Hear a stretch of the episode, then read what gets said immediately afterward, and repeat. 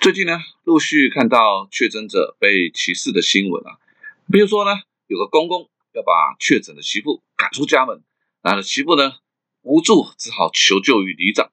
啊，或者是这个确诊者呢痊愈之后回到办公室，哎，被其他同事啊当成病毒啊，不打招呼就算了，还喷酒精等排挤的行为哈，那类似的新闻啊，应该让很多人啊很担心吧啊，那今天呢，五月十三号。好，我们今天确诊增加人数是六万五千零一十一人，累计到目前为止已经有五十四万两千九百七十一人确诊。这个病毒啊，铺天盖地而来啊，在台湾肆虐，看起来每个人都有机会哈会确诊啊，但我们也没有办法避免啊，这个避免这些痊愈的确诊者啊，所以在防疫跟对抗病毒的同时，我们又可以如何来看待人心呢？欢迎来到八站闲谈，我是林家泰。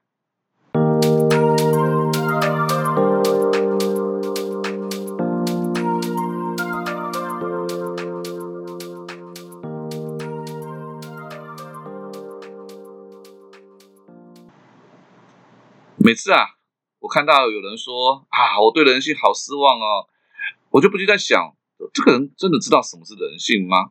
啊，我们讲个故事，这个十九世纪欧洲啊，这个孕妇在生完孩子之后啊，会得到一种病叫产乳热病啊，那当时是一个非常常见的病症啊，在维也纳这个妇产医院第一分部，甚至高达五分之一的产妇会在生产之后过世。五分之一什么意思呢？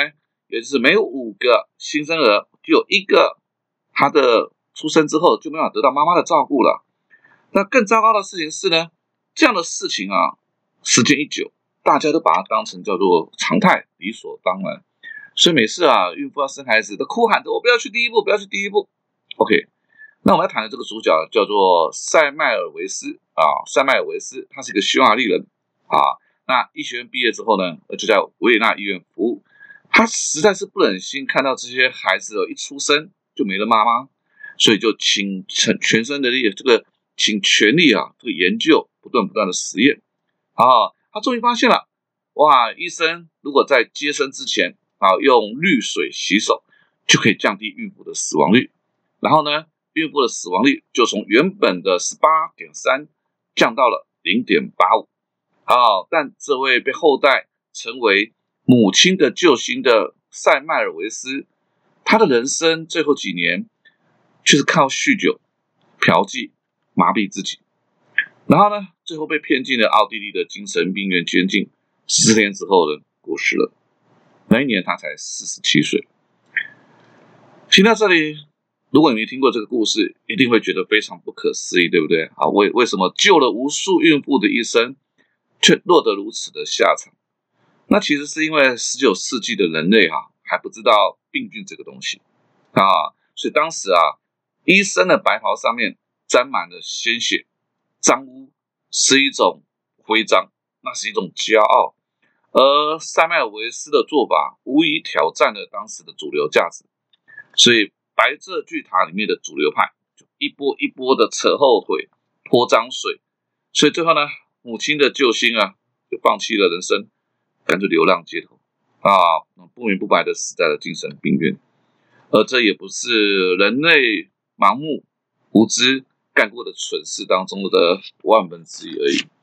所以每当我听到有人喊啊，怀疑人生啊，对人生失望的时候，我真的很想问他：哎，你真的懂人性吗？其实人性本来就是利己。啊，你知道人类能够在几千年的战乱、瘟疫、天灾人祸当中一直繁衍到现在，其实是因为利己，让我们在面对保危险的时候呢，会想到先保住自己，要做让自己舒服的事，让自己安全的事情，而不是让对方觉得舒服的事情啊。比如说对确诊者，甚至只是隔离的人，怀疑、歧视、保持距离、猎物啊，甚至还有那种父母亲责怪孩子：“你为什么会确诊？”哈。其实，在立体之外，也是一种恐惧、害怕，怕自己被传染吧。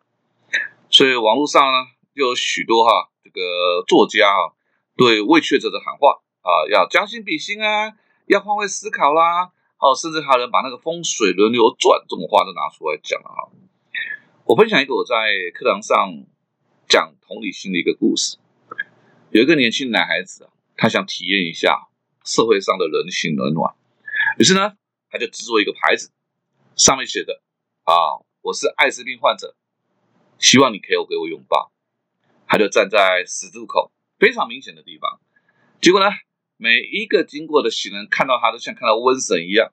他在那边站了一个下午之后，他就觉得说，哎，人性真的太冷漠，太冷漠了。终于啊，看到有一个人靠过来了，他心想说：“啊，总算在这个冷漠的人性当中，还是有人有温暖啊！”就越靠越近的时候呢，那个人说了一句话：“还是只有我们艾滋病患者最能够了解艾滋病。”哈，结果这男孩子一听，马上就指着那个说：“你不要跟我靠过来，站在那边。”我不想听完之后又觉得这个故事好讽刺？对啊，这个讽刺就这么讽刺，人都是双重标准。所以我想对确诊的朋友说一句啊，如如果倒过来啊，是你的同事或你的家人确诊，你你确定自己可以友善的对待吗？好，那第二个，如果你觉得被同事排挤，你觉得很委屈，那你希望同事怎么对待你？或许想清楚的会比较好吧。那加上媒体刻意报道一些比较耸动的案例啊，比如说就是说啊，我喝水像大便割的一样。我都很好奇，这到底是特例还是常态？啊，那我有看到有人说了啊，他确诊了，然后录了一个影片说，跟跟他呼吁，他绝对不是大家说的友善病毒。我真的想问这个人说，谁跟你说这个病毒是友善的啦？对不对？其实许多人对所谓的轻症的误解，大概就是这样子吧。因为轻症与重症，它就是基于一个比较的差异，比较基础算出来的，也就是相对于重症的严重性。我们叫做轻症，但轻症不代表不严重啊，对不对？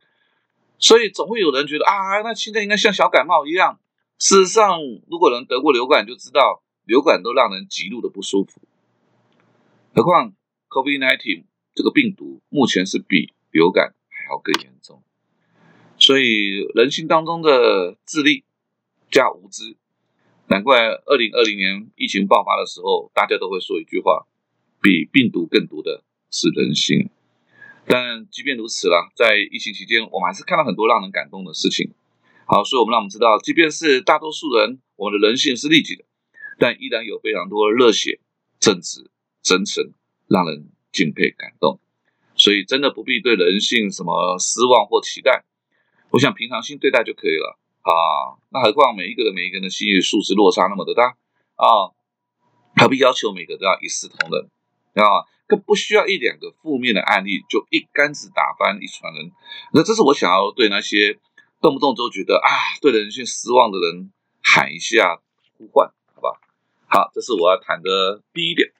那第二点，那趁机看到哈，我觉得这是一个利用这个在疫情当中哦，趁机看到每个人隐藏的真心哦。那前面提到的那些被同事排挤啊等等之类的，我觉得这还算好吧。我觉得真的会让你心碎的是那种本来跟你称兄道弟啊，对不对？闺蜜加姐妹掏的啊，当你确诊之后就把你当成瘟神了，对不对？甚至带头歧视，我觉得这才是最让人心碎的吧。但换个角度想吧，我觉得何尝不是我们在这样子一个情况之下，真正去认识一个人他隐藏的性格啊？说实在的，我觉得雪中送炭这种。不用去想他了，好，但是真的遇到了，你就知道这种是真的值得深交了，好，所以大家都会讲一句话嘛，疾风知劲草，板但板荡识忠诚，对不对？还有一句话，夫妻本是同林鸟，大难来时劳分飞。好，这个时候我们才知道真正的情谊在哪里。所以那个本来就不熟了，让他跟你保持距离的，我也觉得这不过就是人之常情而已。好那第三啊，嗯，当然会的，因为这样就很不舒服，就像记恨。我觉得这个记恨啊、报仇啦，就真的大可不必了啊。这个什么前面提到风水轮流转啊，其实这场疫情哈还没那么快结束啊。虽然这个欧美啦、韩国啦这些很多国家都说不需要戴口罩了，但事实上每天还是有许多人确诊了。好，换句话说，呃，今天没事，也不代表我们日后不会确诊哈。所以，如果你要用以牙还牙，而让对方也感受到那种被排挤的痛苦，那我认为就大可不必了啊！因为说实在，每天要忙的事情已经够多了，干嘛把时间浪费在这种没有办法让自己变得更好的事情上面，对不对？好，那第四点，我我觉得是，不论是确诊者或是目前没有确诊的人，我们都要做一个自我建设吧。我我记得在四月的时候，疫情刚爆发的时候，看到一个让我很难过的新闻，就是有个爸爸确诊，就把病毒带回了家，就两岁的儿子不小心跟着感染，结果后来这个病情变化的速度很快，两岁的孩子就就走了。为人父母，我也是为人父母，看到这个新闻，我第一个想到的事情是，我希望这个爸爸不要自责。因为确诊不是你的错，啊，不要不要过度的自责或内疚。那毕竟我们都做了所有可以做的防疫措施了，对不对？那还是确诊，那就不是你的错了，对不对？即便因为这样子让全家同事而确诊，你你自责或者是内疚，你就没有办法改变任何事情嘛，对不对？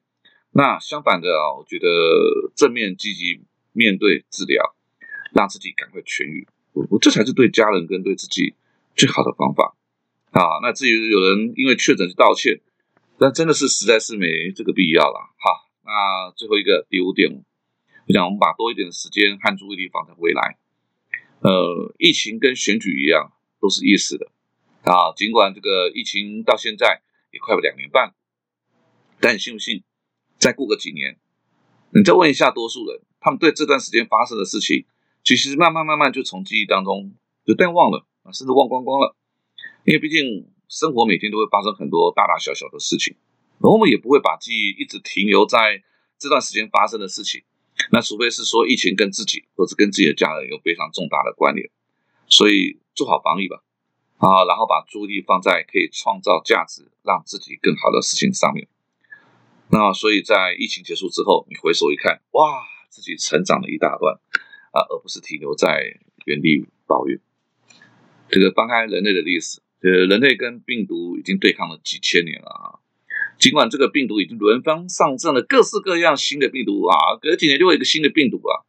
当然，人类啊对抗病毒也从一开始的巫师，对不对？到有医师、有药材啦，对不对？到现在进步的医疗科技来对抗病毒。但其实这个过程当中不变的还是人心嘛啊，这种面对病毒的恐惧。啊，面对病毒无孔不入的怀疑啊，这种无知加道听途说，在哪个时代都是让谣言四起。那我本来以为啊啊，数位时代你就轻轻一划嘛，你就可以分辨啊哪些可以判断哪些是谣言，哪些是真相嘛。哎呀，实在是现在人呢，尽管呢这个教育程度提高了，但很多人还是真的是无脑又懒啊，那种懒得查证的恶习哦，还是没有改变。啊，反而是这种数位科技啊，轻轻一划，哈，反而让这种谣言传播的速度更快了。所以啊，我依然还是相信那句话：比病毒更毒的是人心啊。八站闲谈，捕捉平时错过的风景，发现被忽略的观察角度，让生活多一点乐趣，人生多一点厚度。如果有任何想要跟我分享的事情，你可以搜寻我的连书粉丝团“八站闲谈”。也别忘了帮我留下五颗星哦，我们下次见喽。